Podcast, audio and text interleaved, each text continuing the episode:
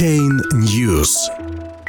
Выпуск токенов Kodak Coin отложен на неопределенный срок. 1 февраля. Компания Eastman Kodak уведомила, что намеченный на 31 января старт краудсейла токенов Kodak Coin пришлось отложить в связи с затянувшимся процессом верификации аккредитованных инвесторов. Интерес к данному ICO-проекту, по информации на официальном сайте Kodak Coin, проявило более 40 тысяч человек – Теперь участникам придется подождать несколько недель, пока компания будет проверять каждого из них на соответствие статусу аккредитованного инвестора. Подготовка ICO проходит без задержек, и мы переходим к этапу проверки аккредитованных инвесторов. Как только мы верифицируем аккредитованных инвесторов, мы сможем направить предложение об эмиссии, прокомментировал ситуацию Ариан Хопкинс, официальный представитель компании VN Digital, сотрудничающий с Kodak в рамках ICO. На фоне этого известия торгуемые на Нью-Йоркской фондовой бирже акции Eastman Kodak подешевели более чем на 13%. Заинтересованные в покупке токенов лица, которые преимущественно являются гражданами США, Великобритании и Канады, будут проверены на их соответствие ряду законодательных предписаний.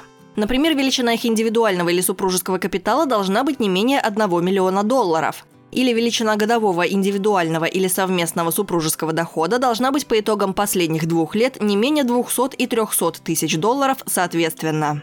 Также организаторы краудсейла предостерегают потенциальных инвесторов насчет мошеннических сайтов и страниц в социальных сетях, которые предлагают к покупке токены Kodak Coin.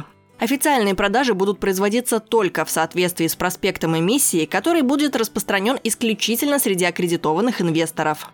Примечательно, что кодек стал объектом критики со стороны издания New York Times ровно за день до официального объявления задержки ICO. Статья в Times утверждает, что бренд со 130-летней историей больше не является передовой технологической компанией, распродав многие патенты и сдав в аренду или ликвидировав многочисленные производственные площадки.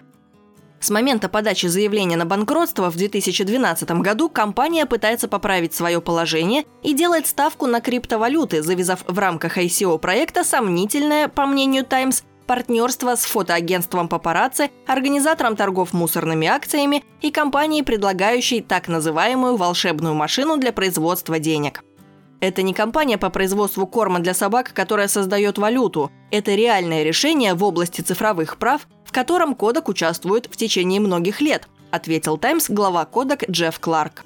9 января, когда известный производитель фотооборудования и расходных материалов анонсировал создание блокчейн-платформы Kodak One и намерение провести ICO, акции Kodak за день взлетели более чем на 280%.